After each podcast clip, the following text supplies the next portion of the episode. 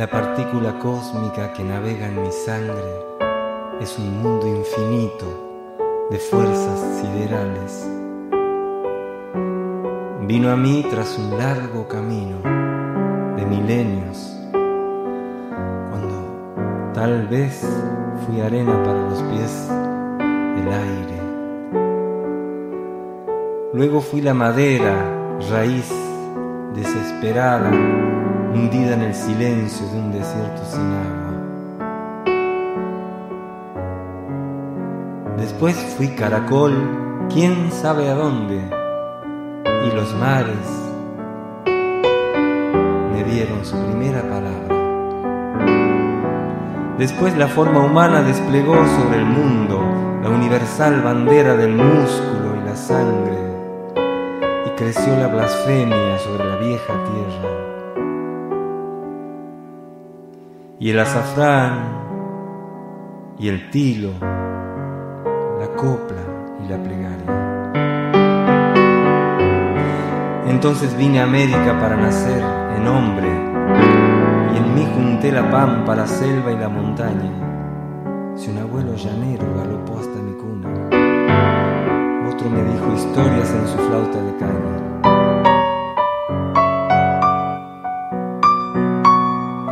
Yo no estudio las cosas ni pretendo entenderlas. Las reconozco, es cierto, pues antes viví en ellas. Converso con las hojas en medio de los montes y me dan su mensaje las raíces secretas. Y así voy por el mundo sin edad ni destino, al amparo de un cosmos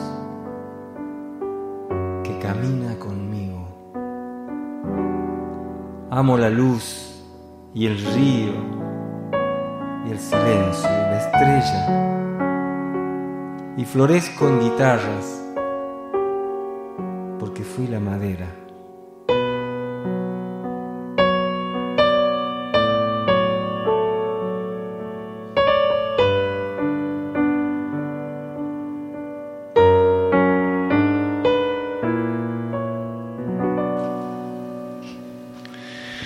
Hermoso como siempre, Atahualpa. Gracias, Horacio Chechi, por recordarme este hermoso poema que me lo narraste el otros días allí compartiendo un té en la misión.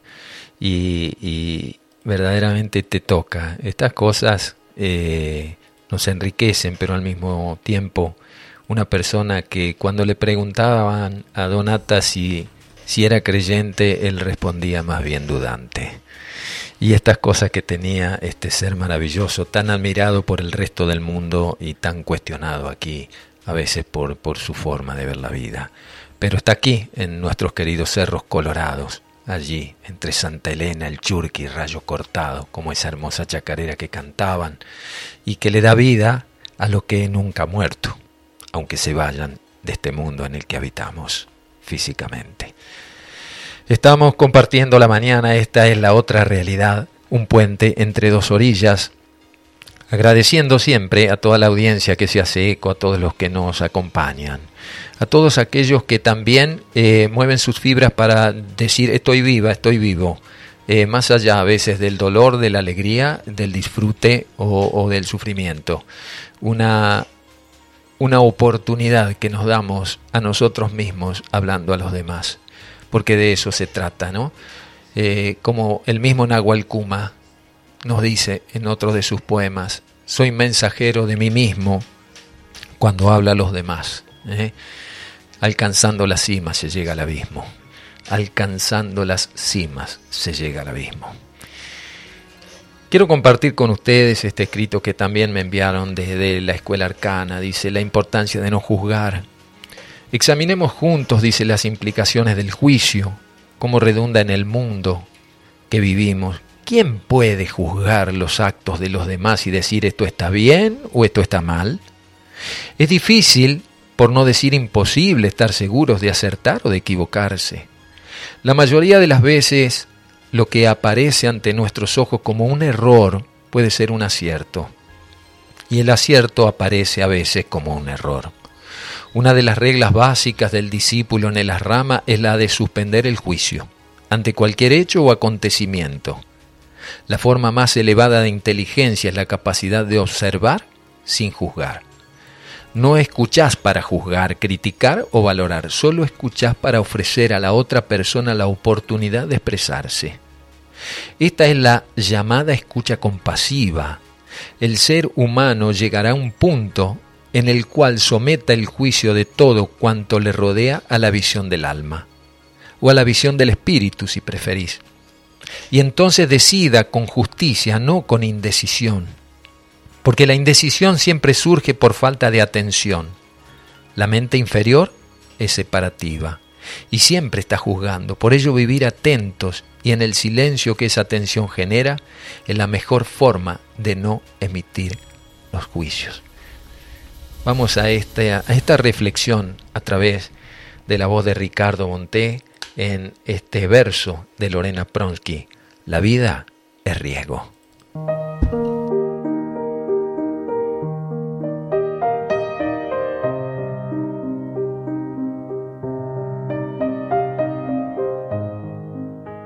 Es más fácil no tenerle miedo a la muerte que dejar de tenerle miedo a la vida. Y entonces, mientras uno cree que se cuida para no morir, se está cuidando para no vivir. ¿Por qué?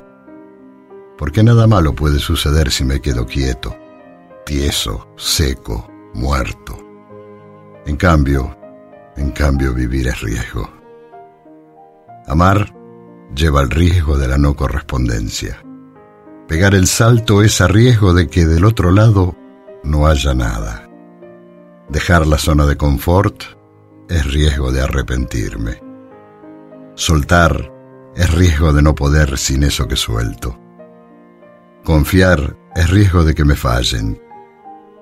Intentar es riesgo de fracasar. Decir que sí es riesgo de equivocarme. Decir que no es riesgo a que se enojen. Pedir es riesgo a que me rechacen. Saber es riesgo de darse cuenta que quiero otra cosa. Cambiar es riesgo de perder lo que tengo. Hacer lo que uno quiere es riesgo de ser egoísta. Juntarse es riesgo de separarse. Separarse es riesgo de romper lo que estaba unido. Dar es riesgo de que no lo valoren. Perseguir sueños es riesgo de que no se cumplan. Recibir es riesgo de quedar debiendo. Querer es riesgo que me lastimen. Dejarme querer es riesgo de no poder devolver. Estar feliz es riesgo de que dure poco. Estar triste es riesgo de que dure mucho. La vida es riesgo. El final de todas esas posibilidades es la muerte.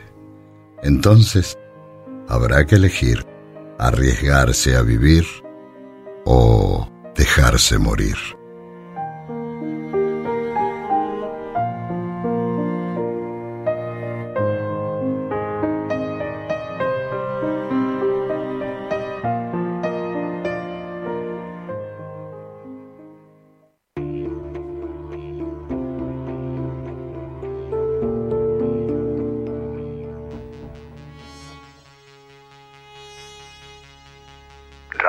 Radio Limón 90.3. Capilla del Monte.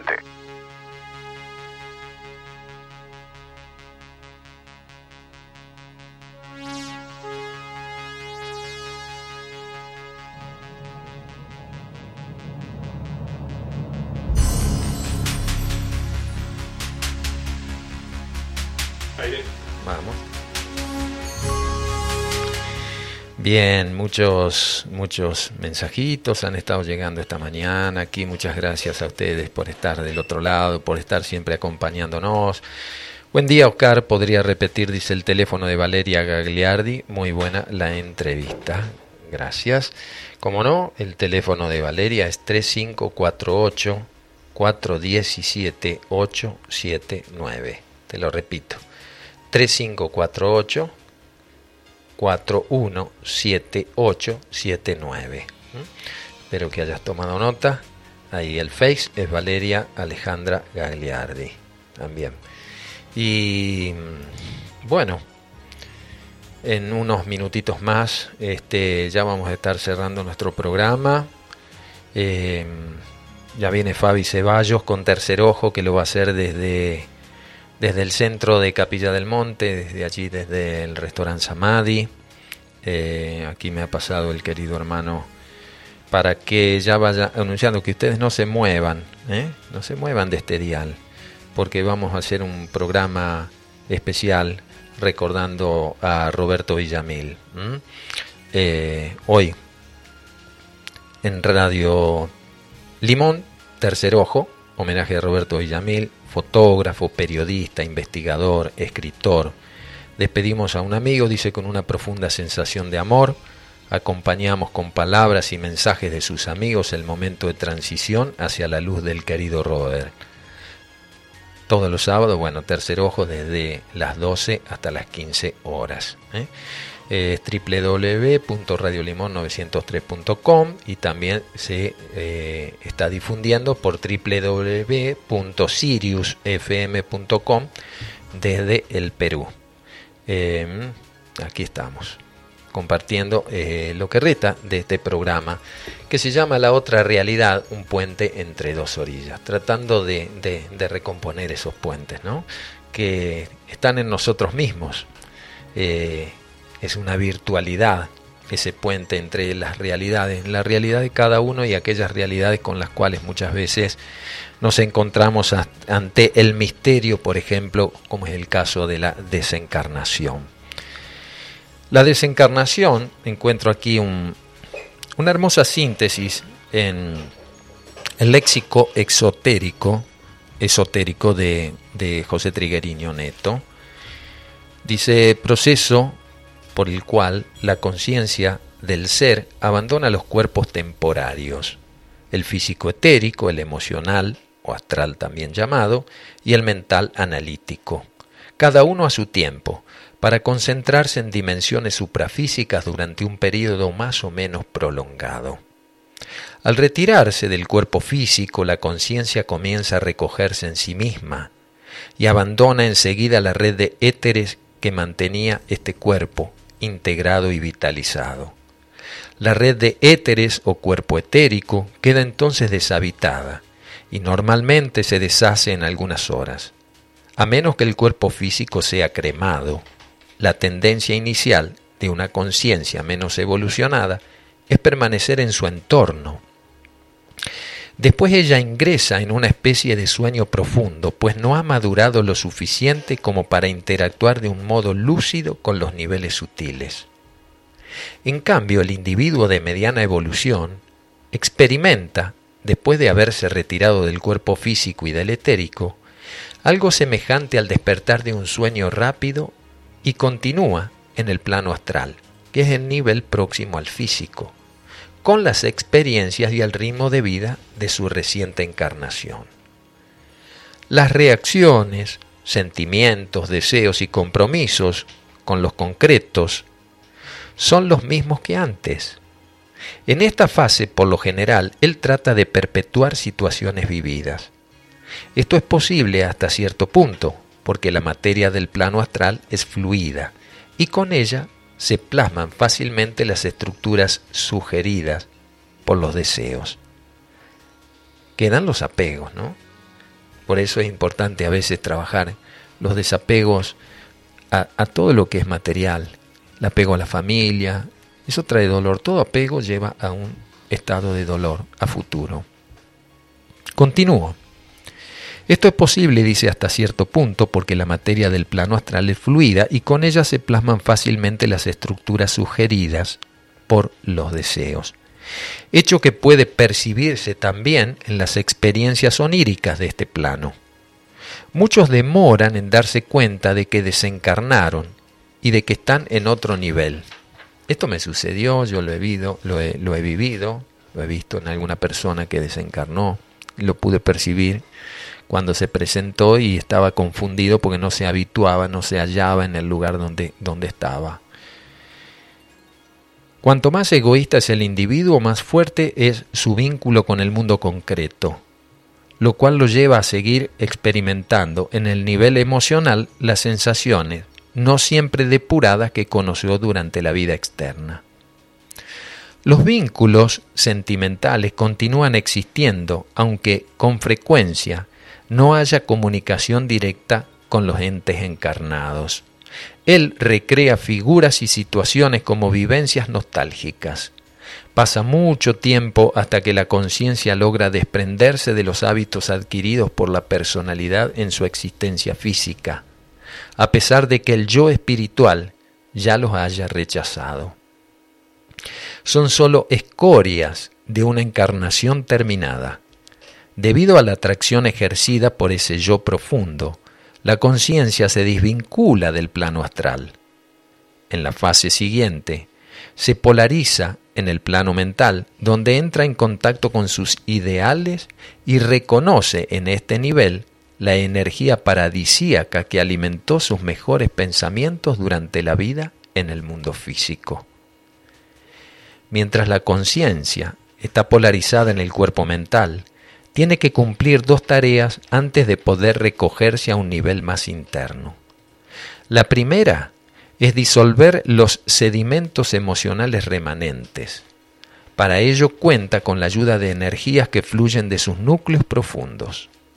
La segunda es destruir su cuerpo mental usando el poder emanado de esos núcleos, poder que casi siempre proviene de su grupo interno.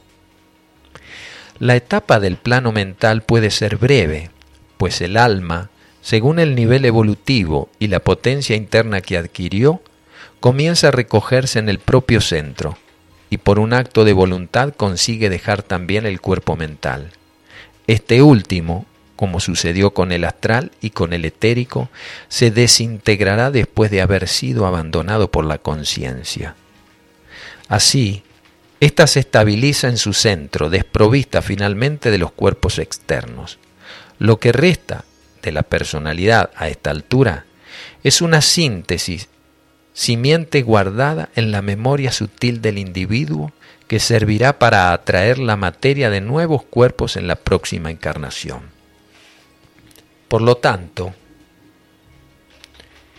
todo este tema, después de desencarnar y de haberse disuelto el cuerpo etérico, después de desocupar, podríamos utilizar este término, el cuerpo astral y el cuerpo mental, el individuo de evolución media, ya completamente desencarnado, experimenta la vida del alma en el nivel causal, donde va liberándose del control de las fuerzas de la materia.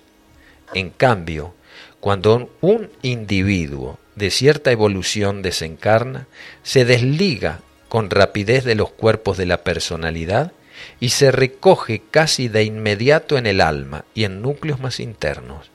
De esta forma, liberado de las fuerzas materiales, pasa enseguida a recibir enseñanza en otras órbitas planetarias. Debemos destacar, sin embargo, que todo este proceso de desencarnar está siendo transformado en la actual etapa evolutiva de la humanidad terrestre y que en la Tierra futura ella tendrá a su disposición nuevas coyunturas.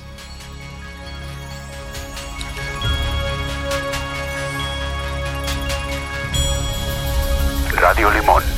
FM 90.3, en Capilla del Monte.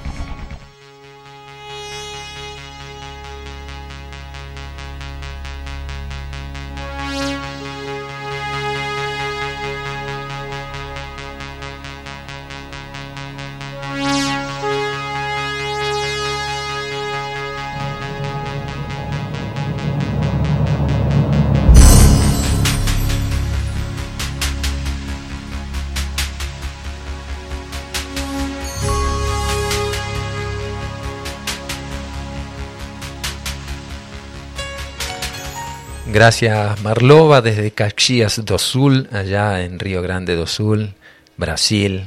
Querida amiga, te esperamos por acá, Marlova. ¿eh? Gracias, lindo tema y muy significativo las informaciones. Muchas gracias, dice Ajo, nuestra querida hermana, y siempre presente en nuestros corazones. Tere Ferrada, quienes sentimos el amor, sabemos que no morimos. Amor significa sin muerte. Por lo mismo, no pueden infundirnos miedo a la muerte. Gracias, Tere, también. Gracias a Teresita que mandó un audio, no lo puedo poner, Teresita porque eh, no nos da el tiempo ahora, dice, pero abrazo amor. En el audio anterior que envié por WhatsApp surgió la inspiración de un verito inspirado, dice, del abrazo, a partir de escuchar vuestras manifestaciones. Hermoso volver a escuchar y estar reunidos a tantos de ustedes en el éter, quinto elemento. Bendiciones. Gracias, hermoso programa. Gracias, Valeria, quien opera el sonido, mi hijo Facundo. Crispina Colani, el dire de esta radio, que ha nacido ya hace un tiempito precisamente para que todos estos temas estén en el aire. ¿eh? Que ustedes tengan también oportunidades de discernir, de participar, de hacer sus aportes, de, de acercarnos material, que muchas veces estamos difundiéndolo muy gratamente, como, lo hace siempre desde Santo Tomé, nuestra querida hermanita Alejandra, que nos hace el regalito para el alma, para este día 21. Dice el regalo para el alma de la escuela Brahma Kumaris. La ira contamina, jamás grabes en tu alma palabras que se hayan dicho bajo ese estado. Escucha por un oído y deja salir por el otro. Respira, toma distancia, Conserva la calma, por amor a ti, por autorrespeto. Gracias, Ale.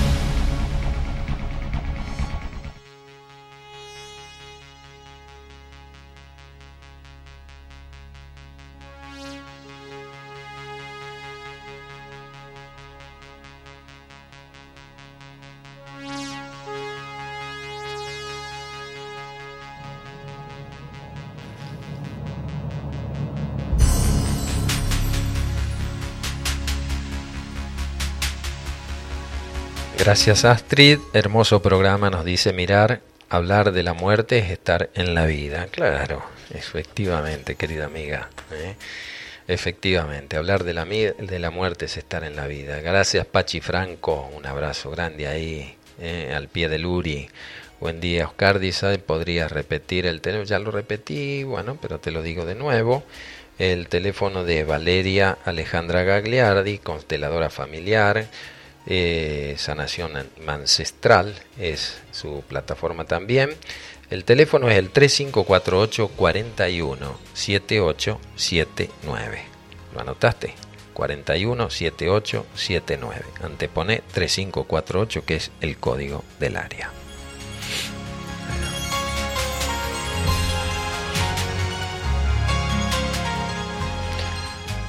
¿Cuántas veces escuchamos y inclusive lo utilizamos mucho en nuestra presentación cuando hablamos un programa que contribuye al despertar de la conciencia? El despertar de la conciencia no son nuevas creencias, no son nuevas teologías o nuevas filosofías de vida, es un estado de conciencia que, que va tomando cuerpo. Es decir, ya no hace falta que necesites carteles para saber cómo actuar, que no necesites sugerencias, sino que hay una especie de maduración que viene del alma. El alma se experimenta a sí mismo a través de la vida física, al menos en, en este esquema evolutivo en el que nosotros nos hallamos de la 3D y en este mundo, dentro de este mismo sistema solar. El alma se experimenta a través de, sus experiencias en el plano físico, como tal madura y como tal al madurar el alma, madura la conciencia. ¿Cómo sabemos cuando una persona es más consciente? Indudablemente cuando hay un grado de maduración en, esa este, alma que está evolucionando. Por lo tanto, no repite a veces errores para aprender, sino que de aquellos que ya cometió, aprende y no lo toma como eh, impregnado ya en su estado de conciencia. Pero también está el despertar de la tierra.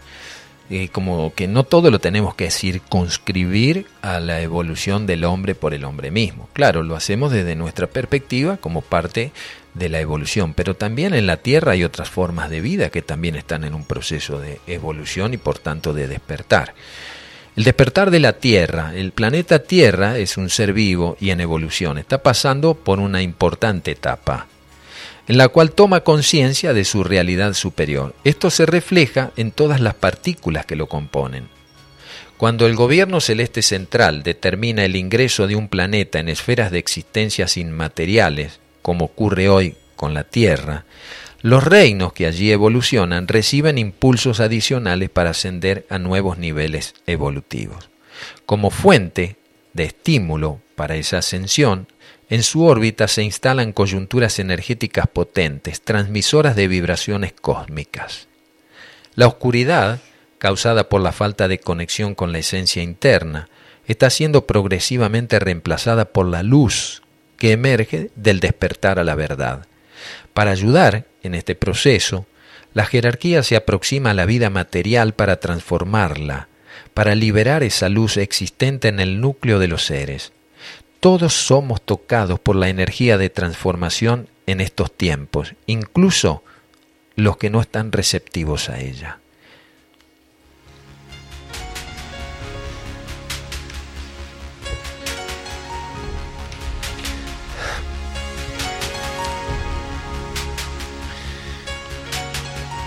También está el despertar del hombre, como veníamos diciendo recién. Cuando uno habla de despertar, de alguna manera está diciendo que hemos estado dormidos o durmiendo, que estamos bajo un estado a veces de somnolencia, anestésico. Este es la Matrix, ¿no? Y quiere que sigamos allí. Pero ya cuando empiezan a despertarse algunos, ¿cierto? ¿Qué hacen? Comienzan a despertar al resto. A través de lo que dicen, no solo eso, sino a través de cómo se comportan. Porque esto es lo que verdaderamente queda impregnado en la conciencia de un planeta, el comportamiento, es decir, la coherencia. Pienso, siento, digo y hago en esa línea.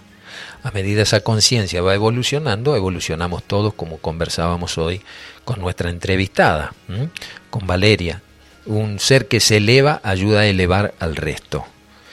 Y en este despertar del hombre, el poder de transformación del ser humano yace en su propia esencia y se refleja en los planos materiales como la capacidad de convertir las aspiraciones superiores en hechos de la vida. Para ello, la búsqueda de la realidad inmaterial debe sobrepasar el deseo de experiencias externas. Esto, es, esto es, clave. Esta búsqueda de, de, ver más allá de lo tangible, esta búsqueda de querer descubrirnos, ¿eh? porque a veces queremos descubrir cosas siempre en el afuera y no en esta en este quién soy yo. El descubrir no es quitarnos las coberturas, es decir, dejar de aparentarnos. Y ahí aparece también una gran oportunidad para ir despertando. Por eso las energías entrantes en este tiempo están cooperando a través de los impulsos jerárquicos para que el hombre despierte, para ello, esta búsqueda de la realidad inmaterial debe sobrepasar el deseo de nuestras experiencias externas. Tarde o temprano todos son conducidos a ese despertar, pero para consumarlo deben entregarse a su propio yo interno.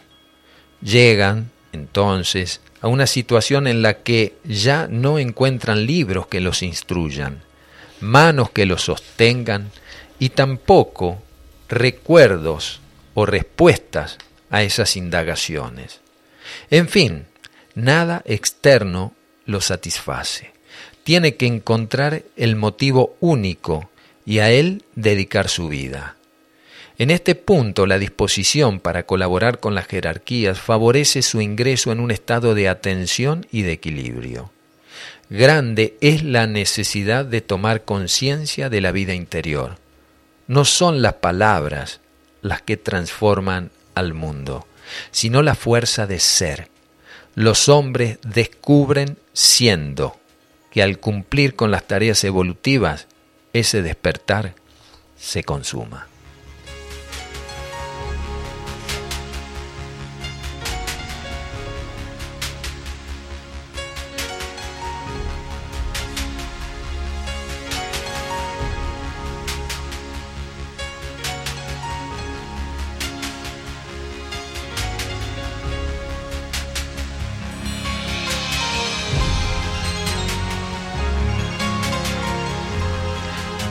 Faltan cinco minutitos para que vayamos ya poniendo en marcha la nave para retornar, mejor dicho, para darle el pase a nuestro querido Fabián Ceballos desde allí, desde el centro de Capilla del Monte, donde se va a hacer un programa dedicado por entero a Roberto Villamil, con muchos invitados que lo frecuentaron, que conversaron con él, que tuvieron experiencias. Este, este cronista gráfico que ha sido muy gráfico, lo digo gráfico con mayúscula, porque Roberto ha sido eh, quien por intercesión de Saruma tomó registrado y bajo la autorización obviamente de la jerarquía ciertas imágenes en aquellas regiones y en todo este valle de Punilla, en muchos lugares donde él sentía que podía ir con su cámara a tomar este, algunas fotos al firmamento, generalmente a la noche, para que quedara ese registro, esa impresión magnética de, esas luces ¿eh? sobre el uritorco, sobre los terrones del pajarillo. Roberto caminó desde joven con Ángel Cristo Acoglanis, Saruma, en esas noches iniciáticas en donde este ser conducida a, ciertos grupos a, beber de la fuente, como él decía, vengo a beber de la fuente, entregado en oración. Y ahí estaba Roberto tomando imágenes, ¿cierto? no sin asombro, porque era un hombre con los pies en la tierra, bien en la tierra, pero con su mente puesta en el cosmos. Y un fiel seguidor de las enseñanzas de Ángel, al menos lo intentaba igual que todos aquellos que de alguna manera nos hemos nutrido de esas enseñanzas. Y, de esas imágenes que deja Roberto eh, surgieron por intercesión de, Saruma mismo para que se las entregara a Trigueriño que dio origen a, un cambio fundamental en la vida de este filósofo, de este iniciado que ha sido José Trigueriño Neto. Y ahí estaban las imágenes en sus libros, desde las portadas hasta el interior. Y eran las fotos que tomaba Roberto. Y mm, libros como mm, Erx, Mundo Interno, Aurora, Esencia Cósmica Curativa, Mistitlán, Un Mundo que Despierta, otros libros que también toman fotos que registró Roberto, eh, El despertar de la conciencia y, y, muchos otros, ¿no? Señales de contacto, nuevas señales de contacto, ahí estaban las imágenes de Roberto. Y ahora, bueno, le vamos a ir dando el pase a nuestro querido hermano del alma, Fabián Ceballos, para que desde allí, desde Samadhi, tome la posta y hagamos este, este agasajo a Roberto eh, en gratitud a todo lo que él trabajó por, por toda esta temática y por todo lo que significa Capilla del Monte y la zona, la casuística y esto que en, breve será el tema a desarrollar en el resto del mundo porque eso está cobrando mucha fuerza. Y después a las 3 de la tarde viene Alberto Gallo con Serenamente, al atardecer Laura Bergerio con Serenamente, ¿eh? Y perdón, y Peregrinos Alberto Gallo, ¿eh? que también vamos a estar allí conversando ahora en un ratito más. De mi parte nada más, el próximo sábado va un programa grabado y nos reencontraremos en el primer sábado del mes de febrero para así retomar en vivo nuestros programas aquí por la 90.3. De mi parte, muchas gracias a todos por, por estar siempre allí presente. Facu, muchas gracias por el sostén técnico y siempre estar ayudándome a, mejorar en, lo que significa hacer radio. Te agradezco mucho, querido hijo. Para todos ustedes, mi gran abrazo en el Día Internacional del Abrazo, como siempre. Vaya mi abrazo, que te cubre y abraza, encendiendo tu fuego. y haciéndose brasa. FM 90.3 FM 90.3 FM 90.3 en Capilla del Monte.